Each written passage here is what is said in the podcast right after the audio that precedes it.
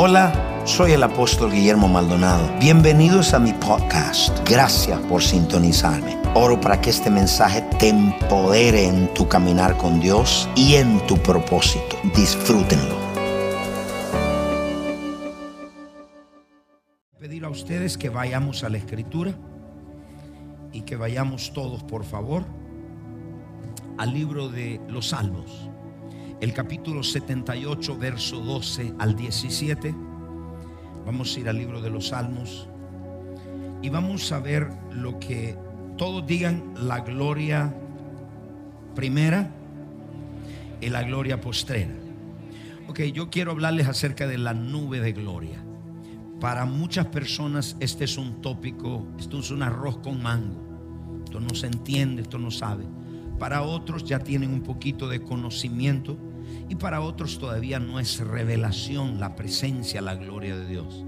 Si hubiera sido revelación hace rato que usted se hubiera ido de esa iglesia muerta donde va, y a aquellos que nos están allá, porque si usted sabe, Dios me dijo, en el último tiempo mi casa, la casa de Dios, va a tener tres características. Primero, ser una casa de la palabra, una casa de poder y una casa de mi presencia. No me dijeron amén allá. So, so, quiero, quiero enseñarles y antes de darles primero una introducción, todo lo que, lo que yo le dije, lo que Dios me habló. ¿Y cuántos de ustedes creen en los apóstoles y profetas? Dice, creen, creen los hombres de Dios, los apóstoles, los profetas, seréis prosperados, eh, será bendecido. O sea, mucha gente no cree. Dios me habló, me dijo, ya esta gloria pasada de esta iglesia terminó y comienza una nueva gloria. Entonces ahora estamos en una transición, grite transición.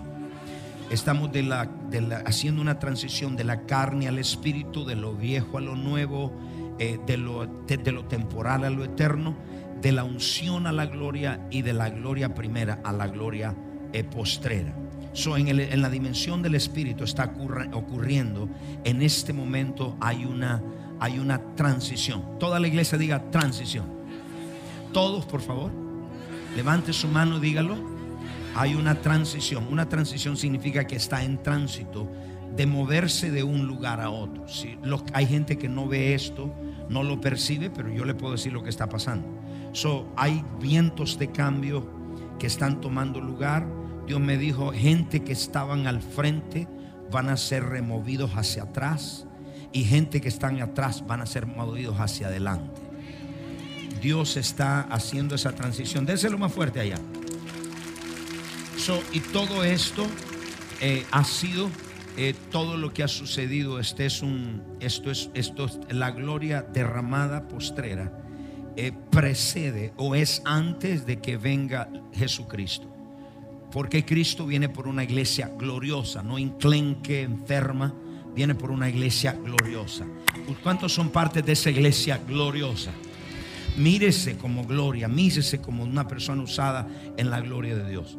Eh, hace nueve años, el 2019, 2009, 2008, tuvimos un, sorbito, un probar de esta gloria. Pero en aquel tiempo no la entendimos, no la entendí yo. Eh, ahora me entiendo porque cuando muchas veces Dios te da un probar o un sorbo de lo que va a pasar eh, y te lo da porque en ese momento no estás listo. Eh, yo me recuerdo que yo oraba para que los estadios se me abrieran y no se me abrió ni, el, ni, el, ni la cocina de mi casa eh, porque en ese momento no estaba listo. Pero si Dios me dio a probar en lugares grandes, me los abrió por un momento para que, pero en ese momento no estaba listo. So, cuando vino esa gloria el 2008 sobre esta casa, esta gloria postrera, vimos eh, eh, polvo de oro, vimos eh, diamantes, vimos lluvia de oro. Yo estaba en TBN una vez, estábamos sentados tres pastores y de repente empezó a caer lluvia y era puro oro cayendo. ¿Cómo yo le puedo explicar a la gente si ni yo mismo entendía? Entonces, estas eran señales, digan todos señales de lo que Dios iba a hacer ahora. estando en México, eh, empezó a caer polvo de oro sobre un hotel donde estábamos predicando y cayó tanto que tuvieron que sacarlo con palas. era tanto gold dust, eh, polvo de oro que tuvieron que sacarlo con pala, cayendo diamantes. Eh, hay mucha gente que todavía tiene diamantes. Yo tengo todavía de ese oro que caía, yo lo tengo todavía en mi casa. vimos en Orlando, estaba ministrando y ahí empezó a caer una nube. La nube apareció. No era nube más o menos que uno percibe, no, no, la vimos visible y se aparqueó en el altar siempre en mi ministerio me ha seguido esa nube. Siempre en mi ministerio ha habido, eso, eso es una aprobación divina. aleluya.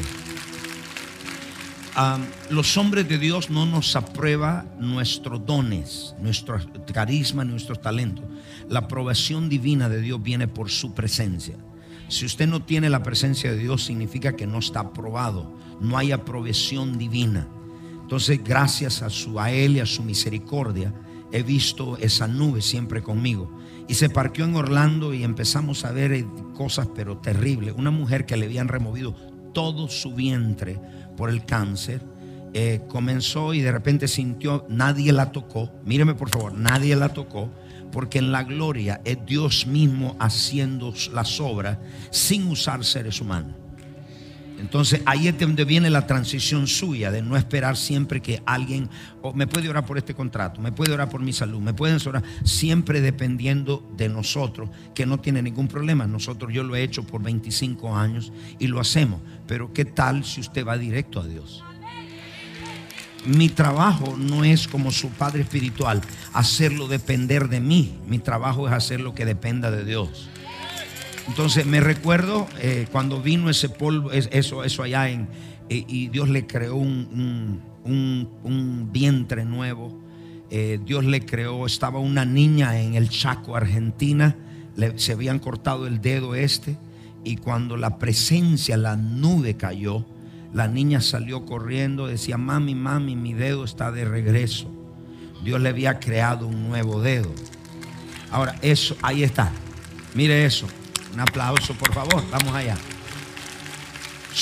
Eh, eso fue una cosa impresionante. Todo lo que vimos lo vi aquí en Kendall. Estaba sentado, estaba parado ahí. Y Dios me dijo, voy a crear pelo a los que no tienen pelo.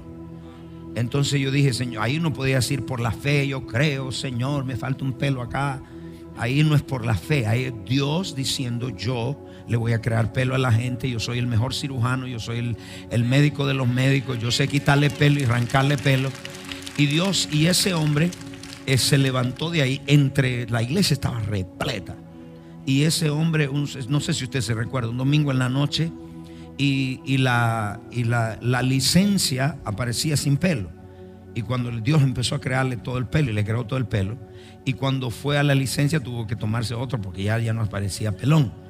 Dile que está al lado, yo veo que algo te está creciendo en la cabeza ya. Amén. So, vivimos, eh, vivimos, alguien dice, no, yo voy a pagar para que me haga el trasplante. Bueno, ¿por qué no va al trasplantador de, todos los transportadores? So, so, vimos actos soberanos. Todos griten soberanos. Fuerte, soberano. Eh, eh, entonces, esta gloria, yo quiero que vayamos, cuando vemos esto, esa gloria primera, la vimos acá, pero nosotros yo, era un taste, era un probar, era un sorbito de lo que había de venir. Ahora ya estamos en lo real. Ya hemos entrado. Entonces ustedes tienen que, o toda la iglesia tiene que hacer la transición. Griten, transición. Transición significa que ahora cuando usted entre por esas puertas, ya venga con la expectativa, no que el pastor o el, diácono le ponga la mano, sino decir, cuando toque el terreno de la iglesia, me baje de mi carro, Dios mismo me va a sanar. Amén. E, eso es sacar la iglesia que está adicta al hombre, a nosotros los hombres y no a la presencia de Dios, porque creen que una manera solo de recibir es que alguien le ponga la mano. Eh, yo he visto milagros que yo no tuve que ver absolutamente nada. Eso fue Dios, Él mismo lo hizo. Él mismo, hoy en la mañana, saliendo del servicio, una de nuestras hijas acá estaba sentada en la atrás y cuando salió, salió llorando. Dice, empecé a ser liberada mientras la presencia de Dios caía. nadie la tocó, nadie oró por ella, pero hay alguien siempre un loco que no está perdiendo el tiempo mascando chicle y siempre está esperando y decir, aquí, aquí, esto es para mí. Voy a, irme acá porque aquí no me ayuda. Siempre hay alguien que está metido. Dile a alguien, siempre hay alguien que esté en la jugada. Siempre alguien que esté en la, jugada. Allá, hijo, tú sabes el soccer, allá tú sabes siempre que lo que estar en la jugada. Pero hay gente que está pensando en la muerte del sapo, en la sopa de frijoles, en los tacos. Cuando viene a la presencia de Dios, aún en la casa de Dios, tenemos que mostrar reverencia. Cuando se viene a la casa de Dios tiene que haber reverencia, porque usted viene a ver al Dios de los dioses, al grande, al gran yo soy, a Cristo Jesús. Dan amén a eso. Yo quiero que vaya entonces en esa iglesia, en esa, en esa former glory, en esa gloria primera, vimos cosas tremendas. A los que están en la casa, conéctese, llame a alguien, etiquete a alguien que voy a comenzar a enseñar en un minuto. Pero quiero que vaya, por favor, al libro de los Salmos 78, verso 12. Salmos 78, verso 12 al 17. Vea todo lo que Dios hizo. Todos digan la nube de gloria. Más alto. Ok, quiero que vea qué sucedió mientras el pueblo estaba debajo de esa nube. ¿Qué sucedió mientras el pueblo de Israel, habían dos millones y medio debajo en el desierto, sin luz, sin agua, sin calefacción, sin aire acondicionado, sin comida, etcétera, 40 años. Entonces quiero que usted se ponga con su familia. Vamos a ir al desierto a probar un, día. Ya estamos un día que no tenemos fuerza. No hay nadie. Quiero que vea lo que Dios hizo. Ah, quiero abrirle los ojos. Delante de sus padres hizo maravillas. En la tierra de Egipto, en el campo de Zoán. Dividió el mar rojo. Vamos a leerlo todo. Uno, dos, tres, voz alto. Dividió el mar rojo y los hizo pasar detuvo las aguas como en un montón. Me hubiera gustado ver una imagen de esa. Le siguió de día una nube. Vamos a leerlo, vamos. Le siguió de día con nube y toda la noche con resplandor de fuego. Hendió las peñas en el desierto y le dio a beber de grandes abismos pues sacó de la peña corriente, de una peña corriente. Él hizo descender aguas como río. Verso 17. Pero aún volvieron a pecar contra él, rebelándose contra el Altísimo en el desierto. Salmo 105, verso 37. Oh, perdón, 78, 41. Quiero que vea. 78, Salmo 78, 41. Y volvían a todos, 1, 2, 3 y tentaban a Jehová y provocaban al santo de Israel. ¿Cómo, cómo hicieron? Verso 42. Mire lo que dice. Y no se acordaron de su mano del día que le redimió de las angustias. Verso 41 otra vez. Verso 41. Y volvían y tentaban a Jehová y provocaban al santo de Israel. La traducción en inglés dice, limitaron al santo de Israel ellos estaban limitados. Póngase usted en su, en su lugar. Usted va con sus hijos en el desierto, sin comida, sin nada. Vio todas esas circunstancias y dijeron, aquí somos muertos, aquí nos vamos a morir. Entonces ellos lo limitaron, ellos no tuvieron fe. Hebreos, a mí, 78, 22. O sea, Dios hizo milagros a Israel, pero Israel, oído, Dios hizo milagros para Israel, pero Israel solo era un espectador. Israel solo vio los milagros. El agua salir de la peña, el maná todos los días, el agua, el aire acondicionado, la nube, el fuego, etc. Y dice, pero cuando no habían creído, pero por cuanto, vamos a leerlo, uno, dos, tres, por cuanto no habían creído a Dios ni habían confiado en el Dios de su salvación. ¿Qué es lo que nos dice Hebreos 3:16? Míreme todo. Ellos no tenían fe. Entonces, ¿cómo es que Dios hizo semejante milagros y maravillas? ¿Cómo es que Dios sacó agua de la roca? ¿Cómo es que Dios les proveyó comida? ¿Cómo, cómo es que no entiendo? Entonces mire, dice, ¿quiénes, verso, verso 16, vamos a leerlo, Hebreos 3:16, quienes fueron los que, habiendo oído, les provocaron? Vamos, todo. No fueron todos los que salieron de Egipto por mano de Moisés, verso 17. ¿Y con quiénes estuvo el disgustado? ¿Cuántos? Vamos todos, ¿cuántos? No fue con los que pecaron, cuyos cuerpos cayeron en el desierto. Vamos, 19. 18, perdón. Y a quienes juró no entraron en su reposo, sino aquellos que les se desobedecieron. En otras palabras, verso 19, ya lo leemos. Y dice, no entraron en su reposo. Y vimos por, por ah, dice, ella llegó. Y vemos que no pudieron entrar. Todo. Vamos, uno, dos, tres y no y vemos que no pudieron entrar a causa de su incredulidad. En otras palabras, todo lo que Dios hizo, miren todo, todo lo que Dios hizo con Israel, milagros, maravillas, comida, provisión de todo, todo no tuvo que ver con la fe de los israelitas. Ellos no tenían fe. Fue un acto soberano de la gloria, de la nube de Dios que vino sobre ellos. La pregunta que le hago a ustedes es la siguiente. ¿Cuántas veces Dios ha hecho cosas en usted y usted no creía ni papa? Ni una onza. Levante la mano. El resto sí siempre han creído. ¿Cuántos están acá? Yo muchas veces he creído por algo, no creía, no tenía fe. Pero Dios lo hizo a pesar de que yo no tenía fe.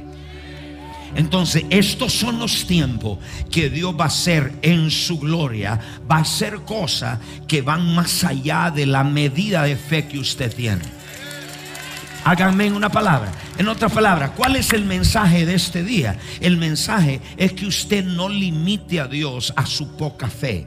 No limite a Dios a su pasado. No limite a Dios a, lo que le ha sucedido. No lo limite a sus circunstancias. Porque dice que lo provocaron. Porque dijeron, es que esto es muy difícil. ¿De dónde va a venir agua? Y Dios le sacó agua de la roca. Entonces, en esta nueva gloria, Dios va a hacer cosas a pesar de tu fe.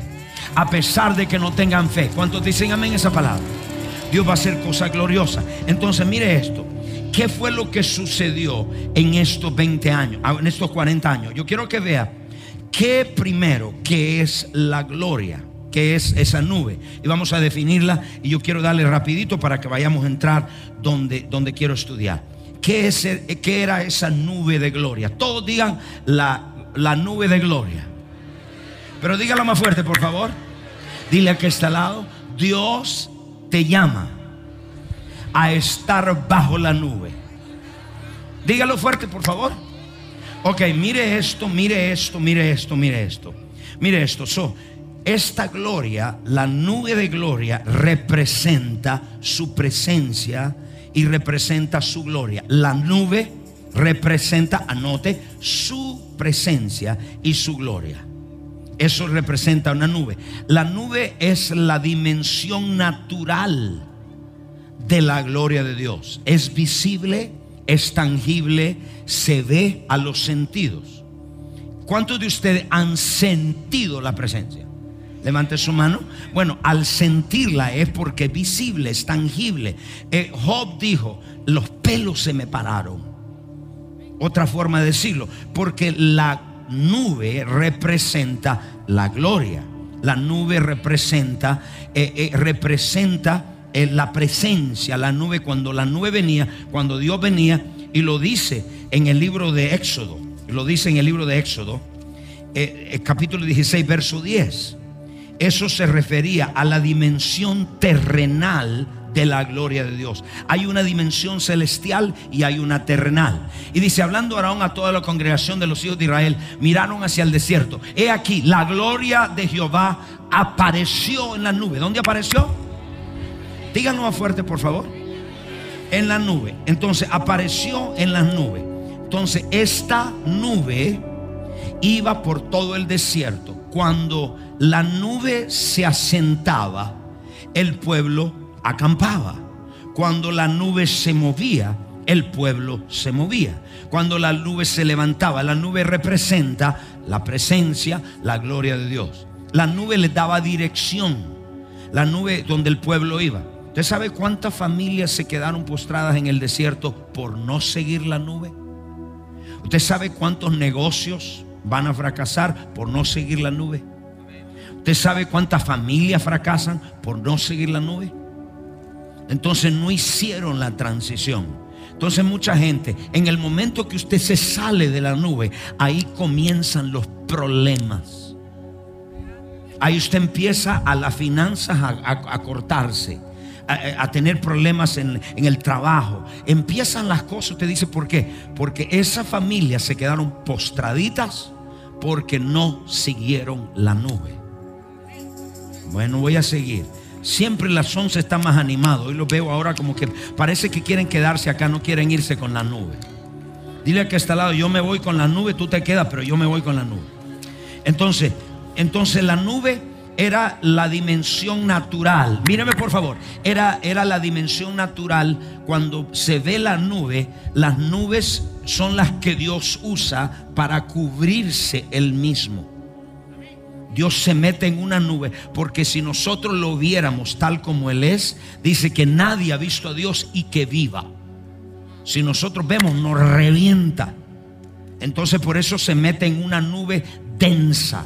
Otra producción dice oscura, no que en Dios hay oscuridad, sino que se espesa.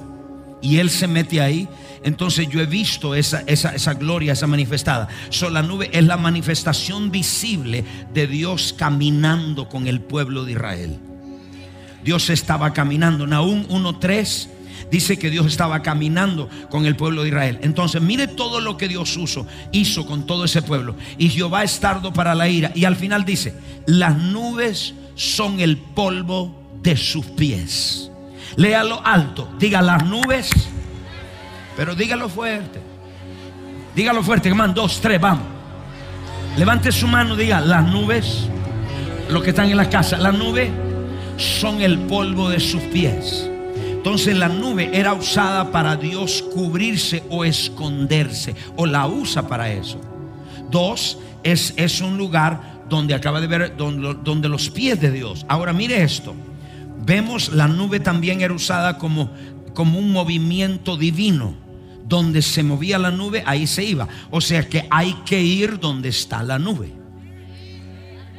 Hay que seguir la nube. Donde está la presencia de Dios, míreme por favor, donde está la presencia de Dios, ahí tenemos que ir. Hay mucha gente que no se quedó. Se quedó en el pasado porque no siguió la nube. La nube siempre se está moviendo. Me dijeron todos amén. Dije, ahora, ¿qué fue lo que pasó? ¿Qué fue lo que sucedió? Ahora vemos lo que es la nube de gloria. Vemos que es la nube, es donde Dios se esconde y se mete. La nube es donde Dios va a usar nubes cuando el rapto venga. Oído, la Biblia dice que nos vamos a encontrar en el cielo, en las nubes con el Señor, en el aire. O sea que una, Dios tiene una nubecita para usted, preparadita, nuevecita del año. Aquí parece que usted no quiere nube. Alguien quiere un caballo, un burro. Levante la mano. ¿Cuántos quieren una nube allá? Dios tiene una nube. La Biblia dice, primera Tesalonicenses 4:17, para que usted no me vea con cara guanajo, dice, ¿de qué está hablando? ¿De qué nube está hablando? Mire lo que dice primera Tesalonicenses 4:17. Luego vosotros que vivimos, los que hayamos quedado, cuando Cristo venga, seremos arrebatados juntamente con ellos. ¿Dónde? En la playa. ¿Dónde? Dígalo, por favor, ayúdeme. ¿En dónde? En las nubes para recibir al Señor en el aire y ahí estaremos con Él para siempre. En otras palabras, Dios tiene una nube para ti, tu familia. Lo tremendo es que no te salgas de la nube, no andes de cabezón o de cabezona siguiendo donde no hay gloria, donde no hay presencia, donde no hay poder, donde no hay nube. Pégate a la nube y dile a que está al lado, yo me voy, cuando la nube se levante, yo me muevo. Cuando la nube acampe, yo me acampo. Porque debajo de esa nube hay sanidad, hay prosperidad, hay liberación. En el momento que te muevas de la nube, ahí en ese momento las cosas empiezan a secarse, empiezas a estancarte. ¡Eh! oh, oh, oh! Pero hay alguien aquí que le dice a alguien, dile, yo me voy en esa nube. ¿Usted te imagina allá en la nube usted haciéndole así a su hermano? Y dile, aquí vamos, aquí vamos. Y alguien dice, pastor, yo me conformo con una yeguita que Dios me lleve a. No, Dios tiene algo. Porque las nubes son usadas como medio de transportación. Hechos 1.9, 8.1.10, Hechos 1.10, 8.1.9 al 10. Los medios de transportación. No quiero hablar mucho de esto porque si no me saco del tombe. Pero recibiréis, no, Hechos capítulo 1, verso 9 al 10 en adelante. Y habiendo dicho estas cosas, Cristo había terminado su ministerio y ya tenía que irse para el cielo. Y dije, y fue alzado. Y viendo fue alzado y, y le recibió una yeguita vieja. Le recibió un Rolls Royce. Aquí parece que, que no nos quieren acá Rolls Royce. Ok, ¿qué, cómo lo recibió? Dile que está al lado, I am ready, I got my cloud. Dile, estoy listo, mi nube. Dios ha preparado una nube y esa nube está llena de provisión. No me vea con cara, que usted lo veo ahí como que, God, será cierto. Es cierto. Sobre esa nube estaba el pueblo de Israel. Sobre esa nube ellos querían agua, la nube tenía agua. Ellos querían sanidad, la nube tenía sanidad. Había total suficiencia. Toca al que está y dile, lo siento esta nube acá porque está llena de gloria. Aleluya. Apóstol, a mí que me den una un transportation de eso. ¿Qué habían en esos 40 años? Mire esto. Dios hizo milagros para Israel, pero Israel no hizo milagros, solo fue un espectador porque no tenían fe. Amén esa palabra. Amén esa palabra. No tenían fe. Y como no tenían fe, entonces se embarcaron. No, Dios dijo, ellos no me van a limitar a la fe de ellos. Solo porque no crean, yo de todas maneras voy a sacar agua filtrada del desierto. Solo porque no creas tú, no creas, es que es tan grande, apóstol. Es que tu Dios es grande. No lo limites. Quítale los límites a Dios de la cultura, quítale los límites de raza, de, de, género, de educación, de tu pobreza, lo que te dijeron tu papá y tus viejos. Quítale los límites a Dios. No lo limites.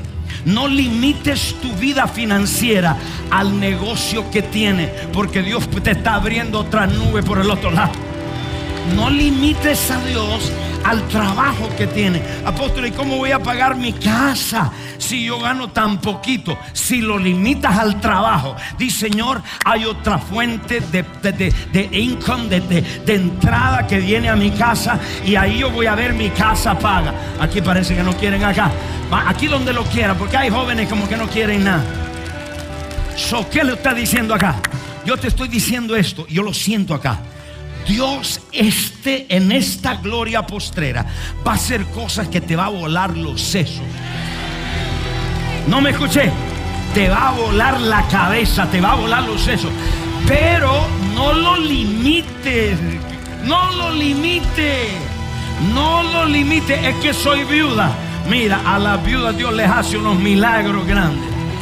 Pero es que soy mujer soltera.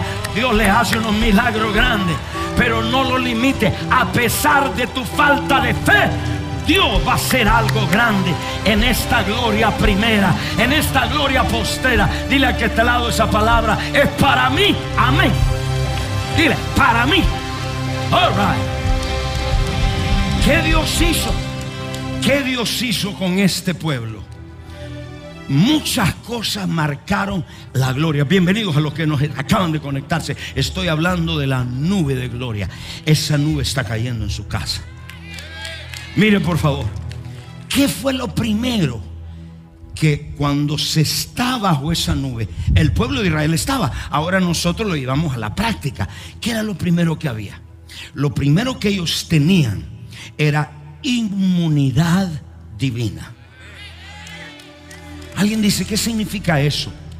En otras palabras, si un escorpión lo picaba, no le pasaba nada. Si una culebra lo picaba, ya, no le pasaba nada. Si el COVID-19 le, llegaba, esta gente me está ayudando más, aquí no me están ayudando nada. Generation, I want you to see this generation. They don't understand what I'm talking about. Pero escúchame, inmunidad divina significa que usted es inmune a los virus, usted es inmune al veneno. Y usted es inmune a esto. Y el pueblo tenía inmunidad por 40 años. Y no tenía Medicare Medicaid, no tenía Obamacare, tenía el seguro más grande. Dile que está al lado, aleluya. Wow, so, inmunidad divina cuando se vive bajo la gloria, bajo la presencia. Y para vivirlo tienes que estar viviendo en obediencia. En el momento que desobedece, te sales de esa cobertura de la presencia. Y Dios no puede hacer nada. Familias que se quedaron tiradas allá muertas con sus hijos porque no obedecieron. Entonces lo primero que vino fue inmunidad divina. Todos digan los que están en la casa, inmunidad divina. Esa inmunidad divina hoy diríamos que es como una vacuna. La presencia de Dios vino con los dos millones y medio y todos vacunados. A los niños les picó el escorpión. Y decía, ay, qué rico, me, me picó un cuerpo aquí me pica. Nada pasaba. decían, inmunidad divina. Todos digan, inmunidad divina. Entonces, venía contra virus o contra cosas en el desierto, contra plagas. Número dos, aquí viene. Dentro de esa nube, ¿qué pasaba? Había lo que se llama salud divina. Y en la salud, quiero que me escuche esto porque esto está poderoso. La salud divina, en la inmunidad divina, es donde Dios le prepara para ser inmune contra virus, contra cosas y oído y contra plagas. En esa inmunidad divina, cuando estamos en la presencia de Dios, en la presencia de Dios todo virus muere. Por eso es cómo es que personas tienen miedo venir a la casa de Dios, donde está la, nube, la presencia, pero sí tienen más fe para ir al supermercado y para ir a trabajar. Eso significa que usted está totalmente fuera de la nube. Y ahí lo que usted teme, eso le viene. Pero si usted está en la inmunidad, si alguien dice, pero a mí me dio el virus, bueno, si te dio es porque violaste algo de la palabra. Si nosotros violamos la palabra, la nube no te protege. ¿Estamos acá en la iglesia? ¿Cómo necesitamos la, la nube de Dios en esos tiempos? la segunda vino lo que se llama salud divina. Todos digan. Fuerte, fuerte, diga. Salud divina. Esta salud divina no era otra cosa que una eh, Salmo 105, 37. Primero, esta gloria, esta presencia, esta nube se manifestó en el desierto. Y escuche, lo primero que pasó, que en dos millones y medio, por 40 años, nadie se enfermó. Nadie. Mire cómo dice, lo sacó arruinado, pelado, arrancado. ¿Cómo se dice en Colombia cuando alguien no tiene billete? ¿Ah? Está llevado. En Honduras, pelado. En Perú, ¿ah? Salió aguja. ¿Ah? Limpio. En Venezuela, limpio. Y es de Carabobo, ¿eh? Lo sacó quebrado, limpio, pelado. Colombia. Limpio. Chiro, bruto. No, no, no, bruto. Lo sacó como. Y no hubo en sus tribus enfermos. Wow. Pregunta, ¿será posible eso hoy en día? Hay unos que dijeron, no, apóstol, a mí me duele la rabadilla, me da la caída. eh". No, no. Si estás viendo tu circunstancia, el páncreas, si estás viendo la enfermedad que has tenido por años, estás limitando a Dios. Acábate, enójate y di, hoy en esta gloria postrera seré sano. Y no solo seré sano, nada me va a enfermar. Ahora, viene, viene, viene, viene acá, viene acá. Hay una expectativa que usted tiene que vivir en esta nueva gloria. ¿Cuál es? A no enfermarte. No es que Dios te sane, Dios te sana, gloria a Dios. Sino que ya cuando entras en esta nube, es que permaneces sanito. Mi colesterol, bien. El hígado, bien. El páncreas, bien. El corazón.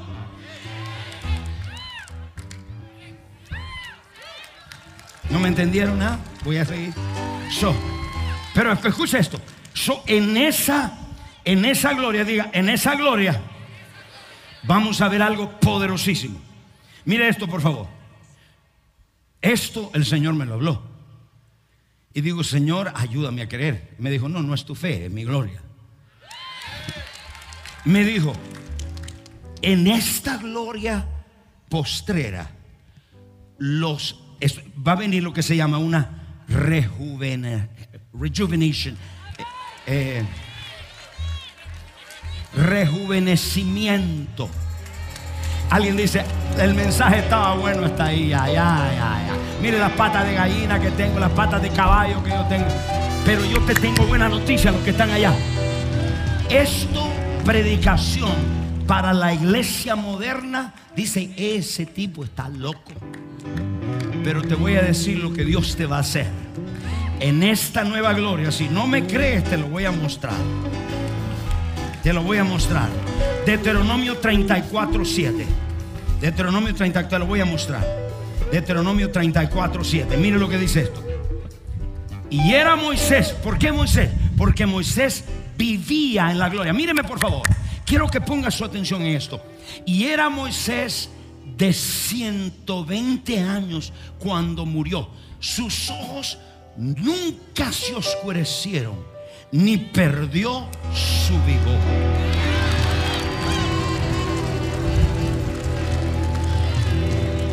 En esta gloria viene un rejuvenecimiento.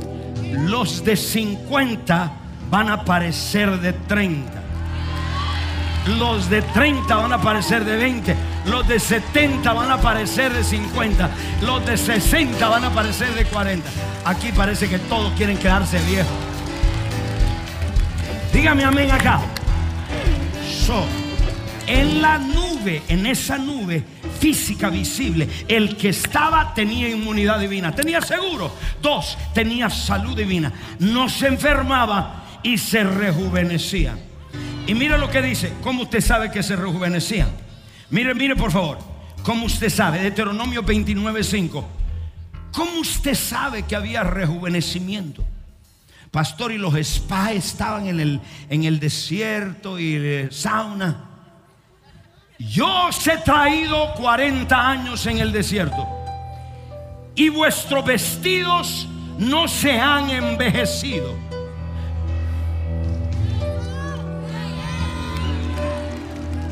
Sobre vosotros y vuestro calzado se ha envejecido, ni vuestro calzado se ha envejecido sobre vuestros pies. ¿Cómo le parece 40 años?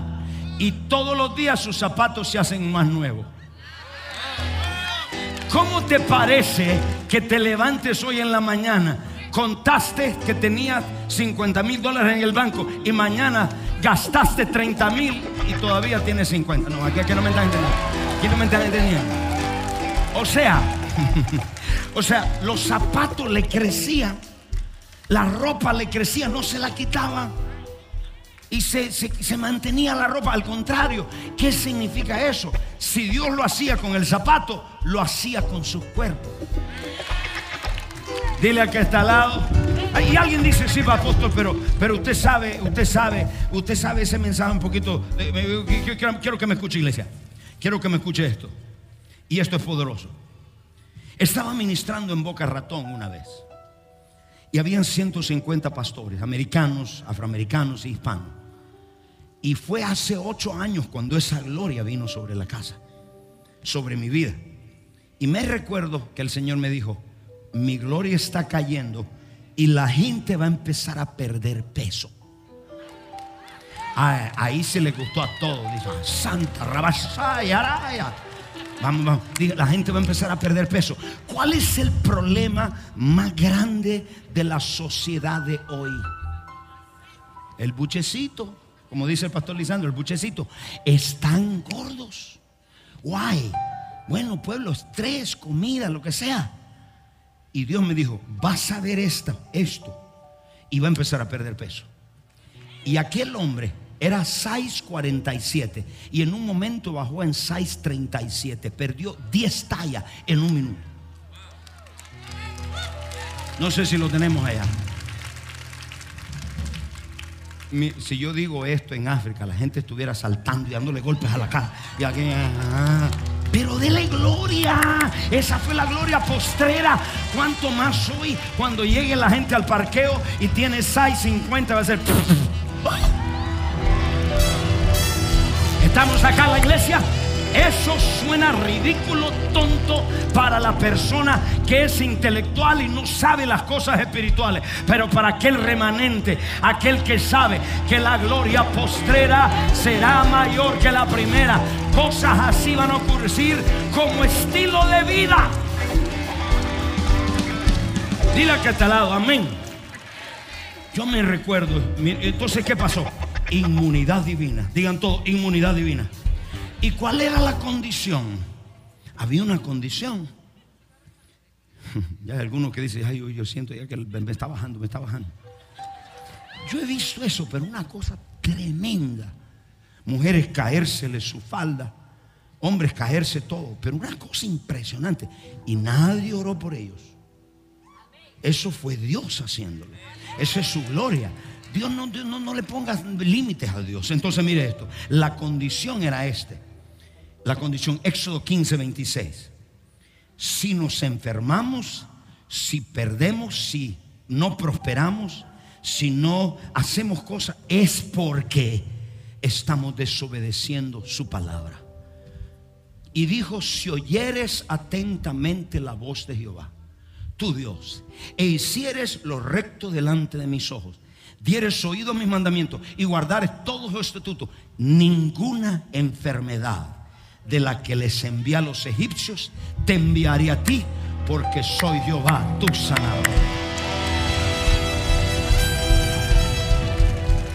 Entonces, ¿qué vino? Con eso termino. ¿Qué vino? Inmunidad divina, salud divina, no se enfermaban. ¿Qué vino? Los que no eran obedientes se salían bajo la nube y terminaban muertos en el desierto. Tres, ¿qué más vino? En esa salud divina vino un rejuvenecimiento. Y viene hoy. Tres, con eso cierro. Debajo de la nube. Recuerde, no era por la fe del pueblo. No era por Israel. Era por la soberanía de Dios. Era porque Dios dice, a mí me da la gana hacerlo, punto. No me importa de tu fe, no me importa si no crees nada, yo lo voy a hacer. Provisión divina. Provisión debajo de esa nube. Donde quiera que usted vaya y esté la nube, la gloria, la presencia, siempre habrá provisión divina. Escuche esto. ¿Dónde dice eso, pastor? Deuteronomio capítulo 8, verso 3. Estoy terminando. Todos los que están en las casas, conéctese, conéctese, conéctese. Mientras el pueblo estaba bajo la nube, la nube lo guiaba y eso es la presencia. Mientras nosotros sigamos la presencia, no desobedezcamos la palabra, nosotros vamos a seguir con la bendición de Dios. Y te afligió y te hizo tener hambre y te sustentó con maná, comida que no conocías tú ni tus padres le habían conocido, para hacerte saber que no solamente de pan vivir el hombre, mas de todo lo que sale de la boca de Dios. Aleluya. Les dio ropa, se las, se las rejuvenecía. Comida, Salmo 105, 40 al 41. Les dio comida. En otras palabras, todas las necesidades de una persona, comida, bebida, techo, todo se lo dio. Mire lo que le dio. Salmo 105. Pidieron e hizo venir codornizas. Codornices. ¿Cuántos de ustedes les gustan los codornices? Hay algunos acá que no comen eso, que lo único que comen es vegetales. ¿Cuántos de ustedes les gustan los codornices? Bueno, ellos comieron codornices y los sació del pan del cielo. En otras palabras, ese no era pan judío, sin grasa, sin, sin masas, ¿cómo se llama eso? Sin levadura. Ese era del cielo. Los sació con plan del cielo. Verso 41. Abrió la peña y fluyeron aguas, corrieron por las sequedales como río. Imagínense usted, en el desierto y una piedra sale un chorro de agua filtrada, Evian, Fiji. Denle un aplauso. Salmo 105, verso 37 y lo sacó con plata y oro. Y lo sacó con plata y oro. Míreme por favor. ¿Usted cree que todo lo que usted y yo hemos pasado, lo hemos pasado de balde? Porque lo que Dios tiene para nosotros es tan grande que valió la pena pasar todo lo que han pasado lo sacó con plata y oro. Escúcheme, no lo sacó sin nada. Y alguien dice, y ni hubo enfermos en sus tribus. Ahora quiero que me escuche esto. Aquí viene lo que va a pasar en esta nueva gloria. El Señor me dijo, en este tiempo final, en la gloria postrera, van a ver la transferencia de riquezas. Yo profetizo que negocios se te va a ser entregado en tus manos. Yo profetizo herencias.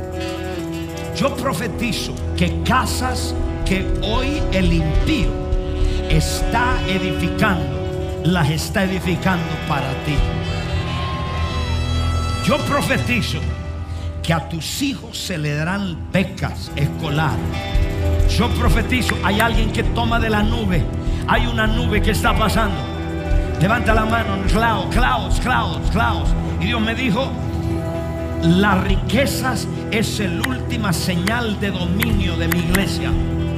Es decir, en esta nueva gloria, quiero que me oigan todos y de pie. Esto el Señor me lo habló ayer.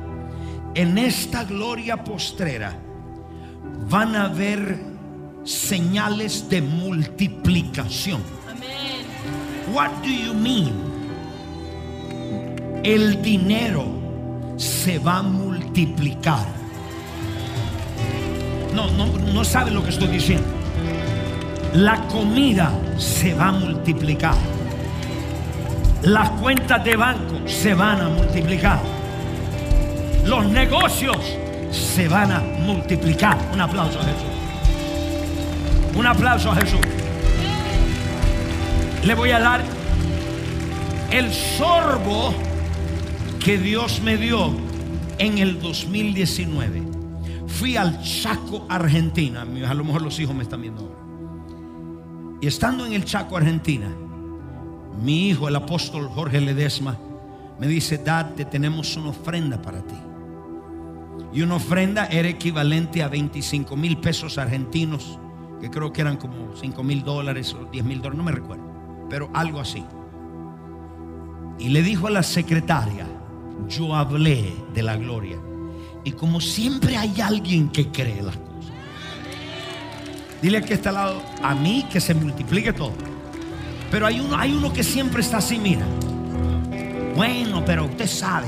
Escucha, so, cuando yo voy, él me dice, Dad, le dice al, asistente, le voy a, a honrar a mi papá con una ofrenda y voy a contar que hay el equivalente, eran como, eran 100 mil, ahora me recuerdo, 100 mil pesos argentinos.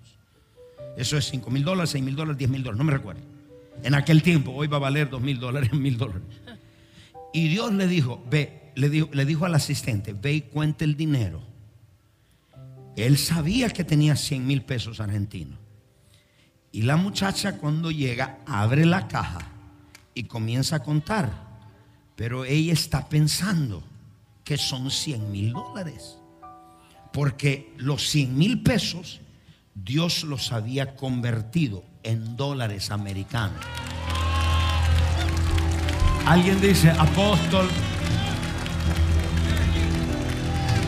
jamás usaría el púlpito para atacar a una persona y jamás usaría el púlpito para mentir. Dios es mi testigo. Y él se fue. La, secretaria corriendo dice, un momentito, esto se, esto se convirtió en dólares. Lo contó delante de él y habían 100 mil dólares. Por supuesto, no me lo dio a mí, porque ellos estaban edificando su templo. Y Dios hizo ahí, así, 100 mil dólares. Dios me dijo, en esta gloria postrera voy a multiplicar dinero. Si usted hizo esto en África, la gente estuviera dándole palos al golpe, allá estuviera haciendo corriendo. Mira, en esta gloria postrera, Dios va a ser de un plumazo, de un plumazo. Va a ser a tu hipoteca esto. borradito. Sí, pero a las nueve, me, gustó más las nueve el servicio, no sé, porque ahora la, ayúdeme por favor ustedes, porque acá, en esta gloria, vamos a ver esa transferencia de riqueza. Dios me dijo, y esto el Señor me dijo, en esta nueva gloria va a haber lo que se llama el mega money. ¿Y qué es el mega money? Jóvenes de 20 años que de un día para otro serán multimillonarios. En esta mega gloria, Señor, yo quiero ver a todos esos young people, de esos jóvenes, aquellos que están bajo la nube. Quiero ver, where are you young people? Come on. So, en esta vamos a ver crecimiento. Ya hemos visto, ya hemos visto crecimiento o multiplicación de comida. Estamos en nuestro orfanato en Honduras y estamos dando juguetes. Eran tantos niños y dábamos y dábamos y dábamos y dábamos. Y resultó que ya lo que habíamos dado, porque los iban contando, era ni la mitad de todos los niños que faltaban. Y seguíamos dando, y seguíamos dando, y seguíamos dando, y seguíamos dando. Y los juguetes salían, salían, salían. Ahora, eso no fue por mi fe ni por la suya, fue por la nube de gloria. Ahí termino porque no lo veo tan emocionado. En esta gloria va a ser mayor que la primera. Bajo la gloria primera edificamos este templo en 30 millones de dólares. Ageo capítulo 2, verso 9 lo edificamos en 30 millones de dólares, con pesitos, con, con pesitos, con gente que limpiaba casas, con gente que cortaba grama, y lo edificamos sin deuda.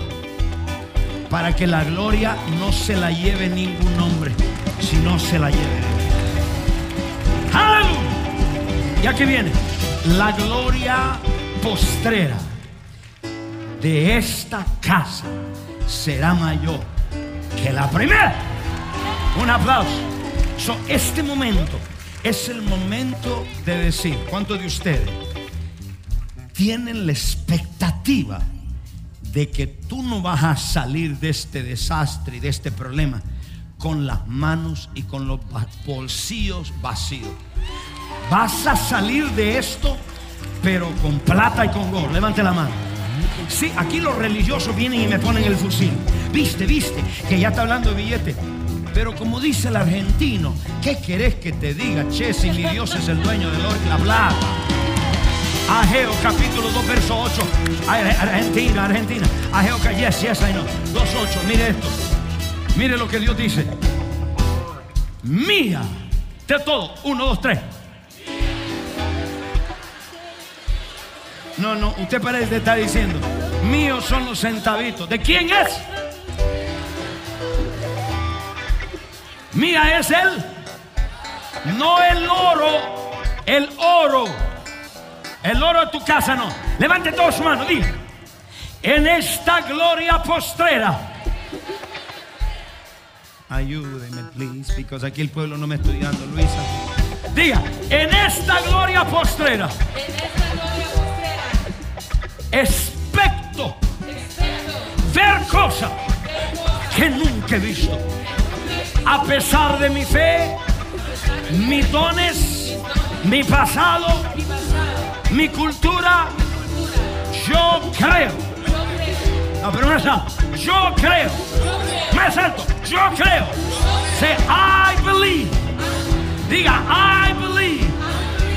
Que cosas mayores estos ojos verán. No, pero no lo digas así. Dilo como Moisés que tenía los ojos bien. Estos ojos mirarán. Diga, miraré la transferencia de riqueza. Miraré, mi cuerpo rejuvenecido. No, no, no, no, no, no. Alto. Miraré mi cuerpo rejuvenecido. Este es el tiempo. Esta es la temporada donde la transferencia de riquezas. Diga, la riqueza de los impíos. Fuerte, fuerte, ayúdame. La riqueza de los impíos será transferida. Será transferida a mis manos. Hágalo, diga fuerte. Será transferida a mis manos. Diga tierras, propiedades, casas, dinero oro y plata. Yo lo veré. Diga, yo lo veré. Diga, yo lo veré. Con mis propios ojos. Diga, creo. Diga, creo. Esta es mi tiempo. Esta es mi temporada. Diga, amén. Amén. Y amén, Cristo. Amén. Aleluya. Oh. Oh. Proverbios 13, 22. Prepare su ofrenda. Prepare su ofrenda. Escuche esto. Escuche esto. Para que usted no esté fuera de la nube, obedezca. Eso es todo. Su parte es obedecer. Traiga sus diezmos, traiga sus ofrendas y hoy diga, Señor, una ofrenda por transferencia de riqueza. Y aquellos que dicen, no, apóstol, eso, eso, eso es para otros, para mí. Mire, mire, mire, mire eso. El bueno, ponme King James, El bueno, el justo, dejará herederos a sus hijos. No en español. El bueno, el hombre bueno, dejará herederos a sus hijos. Pero la riqueza del pecador está guardada para el justo. No sigo porque no me ayuda. Todos los que nos ven en las casas, todos, tome asiento allá, todos los que nos ven en las casas, se dale. Todos los que nos ven en las casas, qué tiempo tan hermoso vivimos. Se siente una frescura en el templo. Se siente algo vivo acá con gozo. Que uno quiere correr, pero es como una agresividad, pero una agresividad con paz. No sé si me están entendiendo pido que pida un sobre para diezmar, para ofrendar y decir, este es mi tiempo, hoy voy a ver esa gloria. ¿Cuántos creen que Dios va a multiplicar algo en tu vida? Ah, la finanza, la cosa, obedezca, obedezca. Si Dios lo bendijo, usted es un hombre mujer de negocio y usted hizo un voto a Dios, no se quede con el voto, cumpla su voto, obedezca. Si usted lo ha bendecido, obedezca, no ha traído las primicias, obedezca y Dios se encarga del resto. Yo voy a declarar esa gloria sobre tus finanzas ahora. Los que están en las casas, 58782. Ella, dale. Ese debe Ella la voz,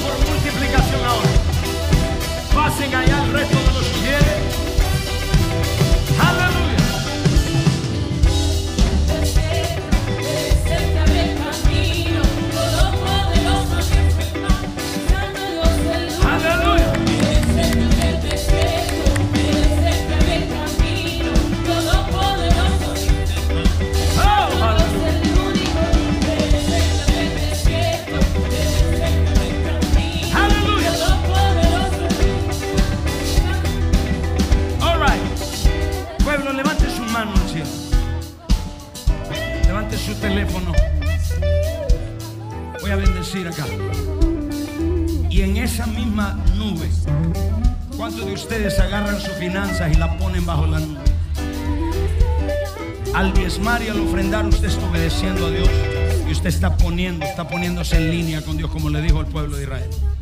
Padre, muchas gracias. Bendecimos y te pido, Señor, es más, póngase de pie. Póngase de pie. Muchas gracias. No es lo mismo hablar por fe que hablar desde la presencia.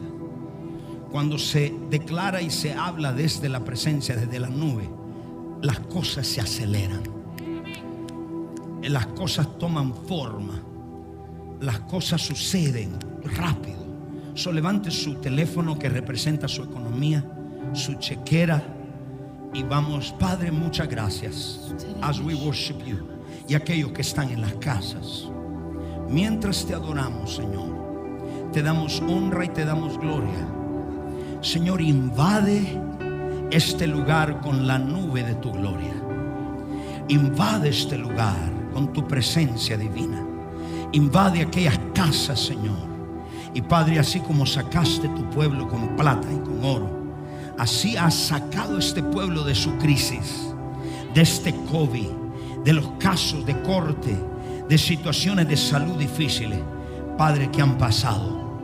Oro, Señor, que tu gloria consuma y que tu gloria multiplique, que tu gloria produzca, crezca cosas órganos en los cuerpos en el nombre de Jesucristo. Multiplica finanzas, negocios. Y Padre, hemos de ver, tenemos la expectativa que hemos de ver la transferencia de riquezas a las manos de los justos. Te doy las gracias en el nombre de Jesucristo. Amén. Un grito de victoria ya.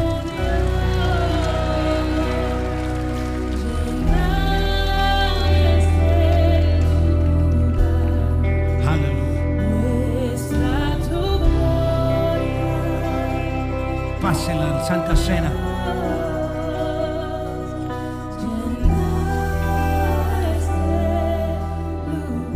Aleluya. Pásenla en Santa Cena, por favor. Póngase de pie. Si ya ofrendó, si ya diezmó, póngase de pie.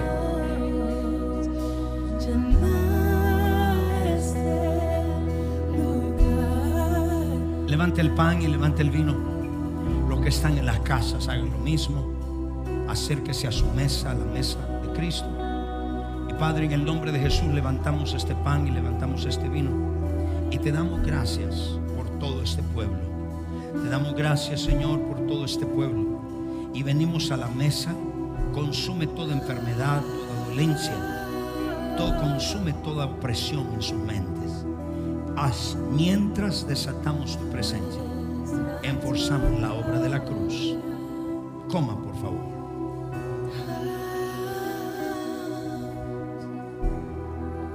Beba. Pase el vasito a un lado y levante sus manos. Necesito que los efesios me ayuden. Aleluya. En un minuto. Aleluya. Tome asiento ahí rapidito, ahí donde está. Y así. Pase el vaso a un lado.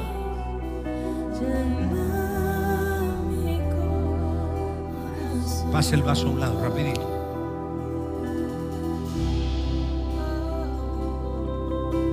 Tome asiento, tome asiento. Nadie se me vaya, por favor. Este es el problema de la iglesia. Queremos un servicio de un minuto, 45 minutos y irnos, estamos viendo el reloj. Pero ¿por qué usted no ve el reloj cuando va al cine? Usted no ve el reloj cuando usted va a ver un deporte. ¿Sabe qué es eso? Una falta de respeto a la presencia de Dios. Dios siempre, cuando él, a lo último es que Dios hace cosas más grandes. Cuando hay un pueblo que se espera hasta el final. Tengo que educarlo a la presencia de Dios. Tomen asiento, por favor, tomen asiento rapidito ahí. Yo quiero pedirle, vamos a tomar un tiempo de testimonios. De los que me están viendo, usted tiene que oír estos testimonios. Uno de mis hijos que vino acá, desde, Lesoto, África. Is anybody on the guys that can testify? Who's uh, pastors are you here? De Lesoto, África. Eh, John, do you know that story? The testimony, friend? Help me. Todos, los efesios, ayúdenme por favor. Todos los pastores. Este hijo vino de Lesoto, África. Eh, es uno de mis hijos allá. Tiene la iglesia más grande de Lesoto, África. Estamos hablando de testimonios de la gloria primera que ocurrieron y que Dios le dijo al pueblo de Israel, la razón que ustedes perdieron el concepto de un Dios sobrenatural es que ustedes se olvidaron lo que Dios hizo.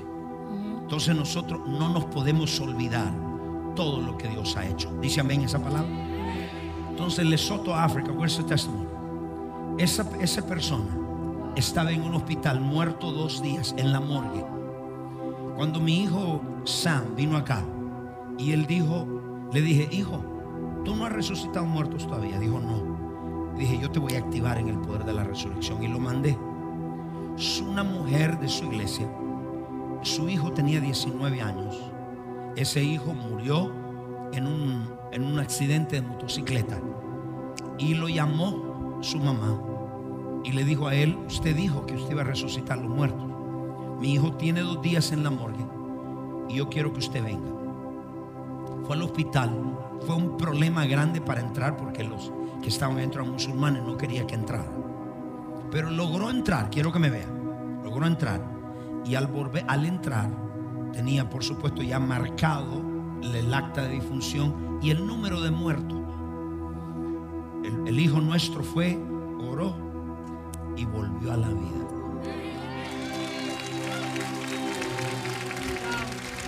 Ahora, escúcheme. Después él se para con esa, ese es su acta de defunción. Lo que tiene en la mano. Fuimos nuestro equipo, fuimos a grabarlo allá. Eso ocurrió en la gloria primera. En la gloria postrera, Dios me dijo, cuando haya una catástrofe mundial, cuando venga sobre la tierra y miles mueran, va a resucitar un millón en un solo día. Porque no va a ser nuestra fe, va a ser la gloria de Dios. Yo no sé si acá, si hubiera dicho eso en África, ¿cuántos de ustedes tienen más de 5, 10 y 15 años conmigo? Levante su mano. 15 años. Levante la mano allá. Ok, yo le voy a pedir. Acá, ¿cuántos, cuántos años? 15, 10 años. Vengan ustedes, las dos hijas que están allá paradas. Vengan para acá. Vengan, vengan acá. Aquí, acá, ¿quién más? Allá. allá. ¿Para cuánto tiempo lleva conmigo? 10. Ven, ven, párate allá, párate allá. Quiero que ustedes me cuenten lo que más los ha impactado en esta gloria primera. Alguien más de 10 años, pero lo veo como que no quiere. Pónganse de pie, van para allá. Ayúdenme usted. Vamos rápido. Hay alguien más. Venga, venga rápido. Si lo espero allá, hay alguien más. Venga para acá. Cuénteme. Pueblo, levante su mano. A las 9 estaba lleno eso. ¿Qué le pasó? Hay alguien acá. Párese, venga, venga, me párese. ¿Qué más lo ha impactado de lo que Dios ha hecho local con usted e internacional? Porque Dios dice, no se olvide, perdieron el concepto. Que el agua saliera de la peña era como nada. Hay alguien más, levante su mano, que Dios lo marcó. ven, ven, póngase de pie. Allá, allá la mano, por favor. ¿Hay alguien más? Venga, ¿hay alguien más? Oiga, Pastor Ernesto. ¿Dónde está el Pastor Ernesto? Yo le quiero avisar a ustedes. Alguien más. alguien más. Vamos acá. Que en un minuto, ¿qué te esta gloria primera? Eh, yo soy de Chile y lo que más me impactó, apóstol, es hace muy poco tiempo usted fue a Iquique, Chile, y, vi una mujer que, subió y que, la, tuvieron que subir al escenario y no podía caminar por mucho tiempo y usted oró por ella y en el momento la persona fue sana, la vimos correr, yo la vi con mis propios ojos salir de ese escenario, de ese lugar y correr por todo el, por el alrededor del, gimnasio que estaba predicando usted y eso me impactó muchísimo, ¿verdad? Marcó mi vida. Soy un hombre, soy un hombre de negocios de Chile. Pero cuéntale cómo estabas antes lo que Dios ha hecho contigo. Te comento, eh, hace 10 años lo pude conocer a usted y hace 10 años no tenía nada, absolutamente nada. Eh, el primer año que conocía, eh, que me empecé a congregar con, con, la iglesia del Rey Jesús, Dios nos dio la primera casa. Hoy contamos con tres casas, un departamento y varias hectáreas de terreno en el sur de Chile. Eh, Dios se obró en estos años y bueno, somos, somos testigos fiel de lo que Dios puede hacer eh, en nosotros, en nuestra vida. Ahora, él viene de Chile a recibir con su familia. Y hay gente que vive en la esquina y se queda en la casa. Un aplauso, por favor. Thank you. Una de las cosas por las que le pedí a Dios era que mi hija a mi hija le abrieran las la, universidades, le abrieran las puertas acá en los Estados Unidos. Y justamente vinimos a este viaje a recibir, pero también a conocer la universidad en la que mi hija va a estudiar en los Estados Unidos. ¡Wow! Aleluya. Un aplauso, por favor. Ok. En un minuto, ¿qué, qué has visto que te impactó? ¿Cuánto llevas con nosotros? Sí. Yo a ti tengo como 15 años, pero yo desde que entré aquí fue por, por un, un, mandado de Dios, porque yo hice un ayuno de siete días y yo dije, yo cuando voy a la iglesia Rey Jesús, yo voy, pero yo no voy a saludar a nadie. Es que el apóstol me saluda a mí. Y si es en la iglesia, el apóstol me tiene que saludar a mí. Y cuando yo salí ahí, el apóstol llega y me dice, ¿cómo está hija? Y yo me quedé impactada y lo saludé por lo que yo dije. El apóstol me abrazó de nuevo. Aleluya. Y después cuando aquí yo entrego... ¿Qué ha visto? ¿Qué ha visto? Ha visto que yo fui sana de cáncer. Cuando la profeta Ana, la profeta Ana me oró, yo le dije y me dijo, hija, no te quites el seno, porque yo dije, si me vas a matar por eso, yo me quito el seno. Y yo, no te lo quites, hija, porque tú estás sana.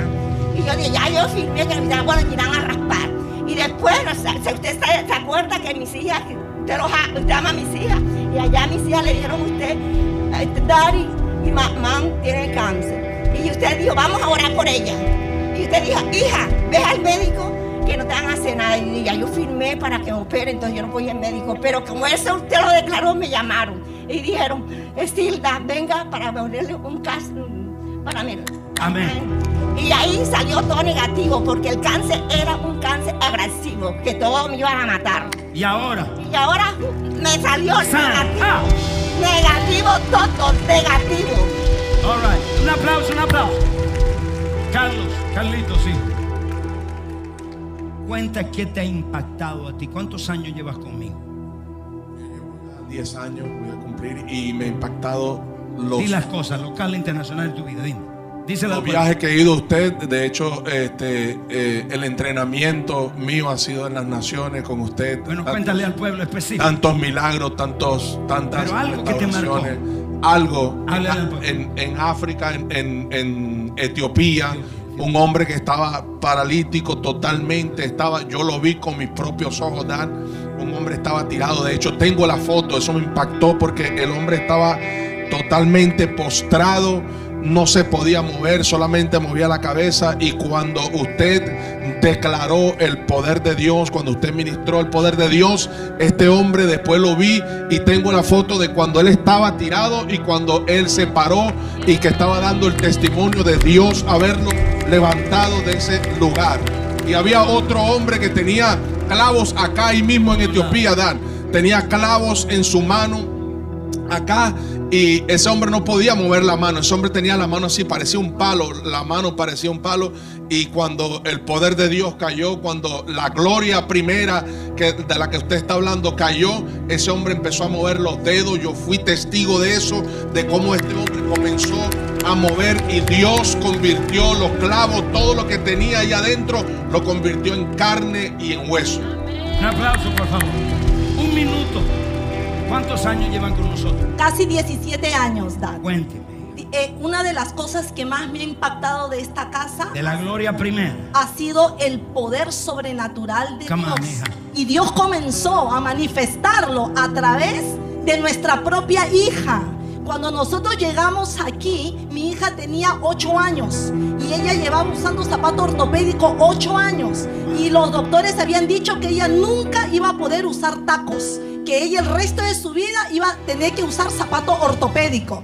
Y en, un, en una cruzada de sanidad en el Lefayú, ella recibió su milagro, Dios hizo el arco en el pie y en ese día no solamente recibió su milagro, sino que usted la marcó a través de una palabra profética que marcó su destino y desató el propósito en la vida de mi hija. Y hoy por hoy yo he visto esa palabra profética cumplirse palabra por palabra. Aleluya. Y no solo eso, sino que fuimos tan activados con lo sobrenatural que he visto en mi familia sanidades de sida y sanidades de cáncer, lo que era imposible. Vamos iglesia. He tenido un primo desahuciado del SIDA y un cuñado desahuciado del SIDA, postrado, le dieron días de vida, pero fuimos activados en lo sobrenatural, desatamos la palabra, enviamos la palabra a Perú y los dos han sido completamente sanos del SIDA. ¡Ah! ¿Cómo será la gloria postrera? Hijo, en un minuto. en el fallo también. Quita, quita, quita. En el fallo también, este, una cruzada, yo en mis brazos vi crecer piernas. Crecer piernas en mis brazos. Y otra sanidad de mi padre. Mi padre estaba desahuciado de cáncer. Y me acuerdo un día, en, eso fue con un servicio de jóvenes en, en la sinagoga usted pasaba y me dijo, hijo, ¿qué te pasa? Y había recibido la noticia que mi padre había recibido cáncer y yo tenía falta de perdón con mi padre. Y usted me dijo, si tú lo perdonas, él se va a sanar. Eso fue el viernes. Usted me dijo, trae una prenda el domingo. Y era el segundo servicio. Ese tiempo teníamos cinco servicios. Yo llegué ese día, oró por la prenda, se la miré el viernes y el cáncer se le secó a mi padre. Eso ha sido hace 14 años. Hace 4 años mi padre vino acá, restauré la relación con mi padre. El año pasado mi padre partió con el Señor, se restauró mi familia y le estamos sirviendo a Dios todo. ¡Ah! ¡Wow! Acá. Llevo en esta iglesia 25 años.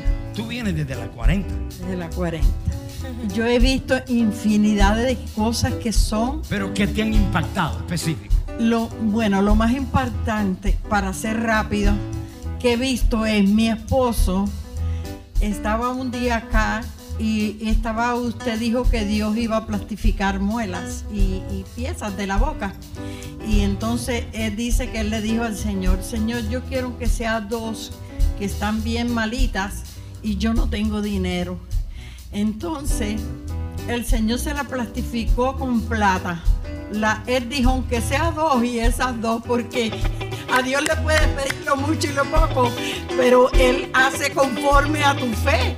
Y entonces le dijo esas dos.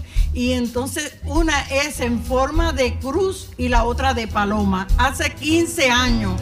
Todavía esas piezas brillan. Y entonces cuando yo le voy a hablar a alguien para que vea que Dios sí hace milagros, que Dios sí es un Dios sobrenatural, y mi esposo está conmigo, yo le digo, mira, te voy a enseñar esto. ¿Tú crees que el hombre pueda hacer esto? Que son 15 años y todavía brillan y fue instantáneo. Yo le digo que yo misma lo confieso. Cuando él se paró, yo dije, ay, papá, porque va a ir al altar. Un aplauso. Lo van a Thank ver. you. Y eso Dios Gracias, hija. Vamos fuerte ese aplauso. Ok. Aquí. ¿Y tu esposa dónde está? Orlandito. Ven para acá, testifica tú y tu esposa. ¿Y Giselle dónde está? Tiene que estar contigo, la calle está mala. Ok. Ah, gracias. 19 años. Dile al pueblo. casa. ¿Cuánto, ¿Cuánto tiempo, hijo? 19 años. 19 años. ¿Qué te ha marcado? Rapidito, un minuto. ¿Qué me ha marcado? 15 de estos años me marcó ver a una hija que nos acompañó durante este proceso, el acompañamiento y ver la mano de Dios en su sanidad durante esos años. Una niña que fue declarada en los primeros días por muerta y que durante su tiempo tuvo que eh, asistir a diálisis, a recuperaciones, a ver la, ver la mano de Dios, cómo la levantaba aún de la muerte y en, en momentos en que solamente la oración y el poder de Dios hizo que ella resucitara, porque así lo vimos y así fue hecho en el hospital, en la casa, en diferentes lugares. He visto en, en servicios en la mano de Dios, en hombres, eh, recuerdo mucho en, el Radisson cuando aquel hombre levantó su silla de ruedas y caminó y, vino a ser una persona que fue libre de la brujería, de la hechicería. He visto a un hombre caminar por acá con un cuello ortopédico y, de, ser libre de su dolor, de- de- del arreglo de su, de su columna. He visto tantas cosas aquí en donde la gloria de Dios siempre se ha manifestado. Hija, tú, hija. Algo específico, Dan. Da- Lo que a mí más me ha impactado es la liberación. Mm. Cómo entra una mujer a una liberación Sí. personal y entra totalmente atada.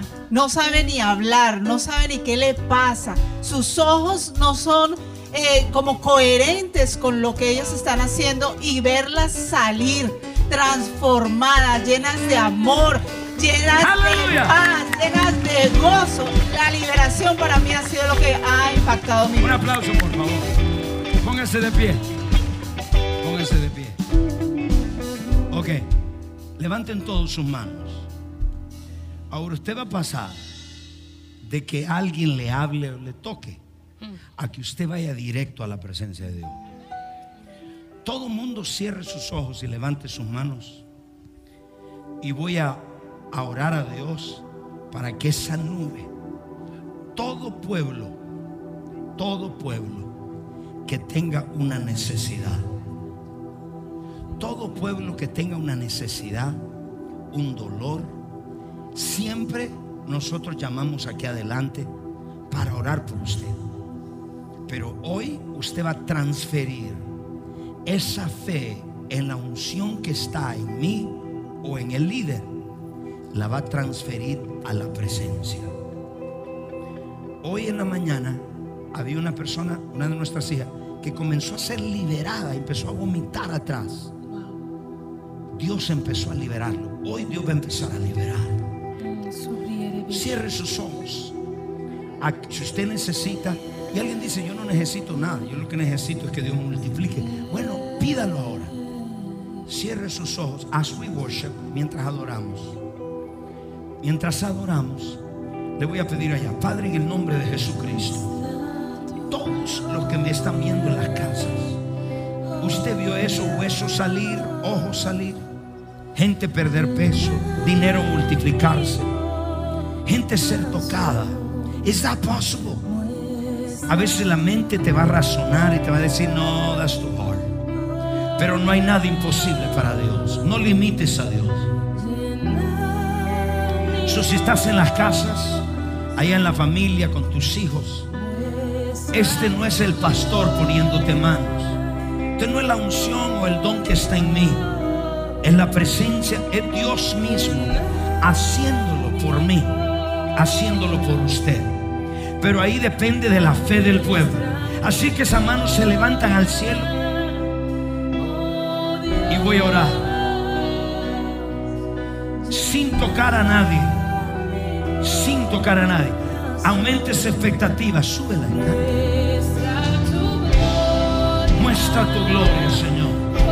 Aquellos que están en las casas. La familia. Gente que dice yo quiero perder peso. Gente que dice, hay un caso difícil que yo tengo en los hijos. Alguien dice, no, yo estoy enfermo con una enfermedad incurable. Bueno, hoy vaya a la presencia. A lo mejor tiene el virus corona. La presencia es más grande que el virus. La presencia de Dios. Así que los que están en la casa, esta es casa de Dios. Esta es casa de fe. Esta es casa de su presencia. Y de aquí, de aquí, Dios se Desde aquí yo hablo. Desde aquí yo declaro. Mientras tu presencia desciende, tu presencia declaro. Padre, invade, invade este lugar. Invade aquellos que están en las casas, aquellos que están con su familia. Padre, invade con tu presencia divina aquellos que están enfermos, la presencia les consume, consume el cáncer, consume la tiroides, consume, Señor, enfermedades en el páncreas, en, las, en los cuerpos, aquellos que están pasando un problema financiero. Hoy declaro, hoy Padre te pido, levante la mano, aquellos que están luchando y su negocio se ha venido abajo, aquellos que no tienen trabajo, yo declaro tu presencia. Yo espero, Padre, que a partir de este momento, a partir de este momento, negocios a la derecha, a la izquierda, contratos comienzan a llegar. Porque en tu presencia hay favor, hay gracia, invade, consume enfermedades, dolores de cabeza, problemas de la espalda. Ahí está, consume.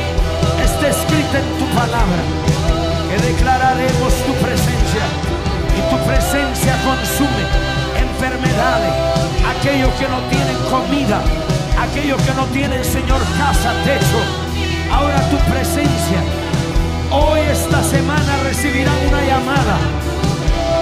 Esta semana recibirán provisión, provisión. Levanta tu voz, tu mano. Provisión, inmunidad divina,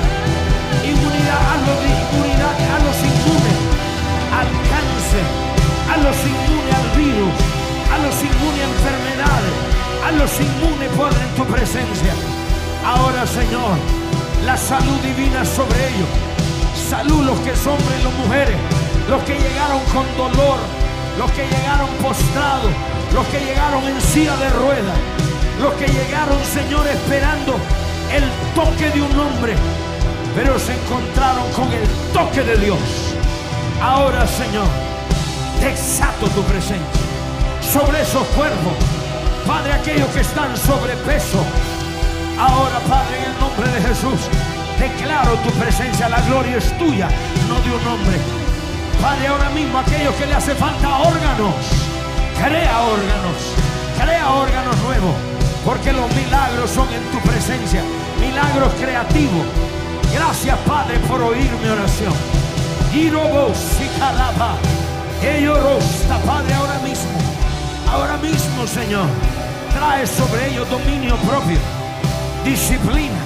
Trae sobre ellos mientras tu presencia cae, aquellos que están en luto, aquellos que están tristes, aquellos que tienen falta de fuerza, declaro tu nube de gloria. Declaro tu nube de gloria.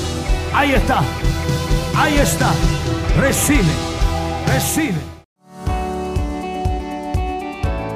Gracias por sintonizarnos. Si fuiste bendecido por este podcast, no olvides de suscribirte y compartirlo con tu amigo. Si necesitas oración, tenemos un equipo listo para orar por ti. Solo llama al número 305-382-3171. 305-382-3171. Si desea más contenido que te fortalezca tu fe, visita elreyjesus.tv. Te amo, Dios te bendiga.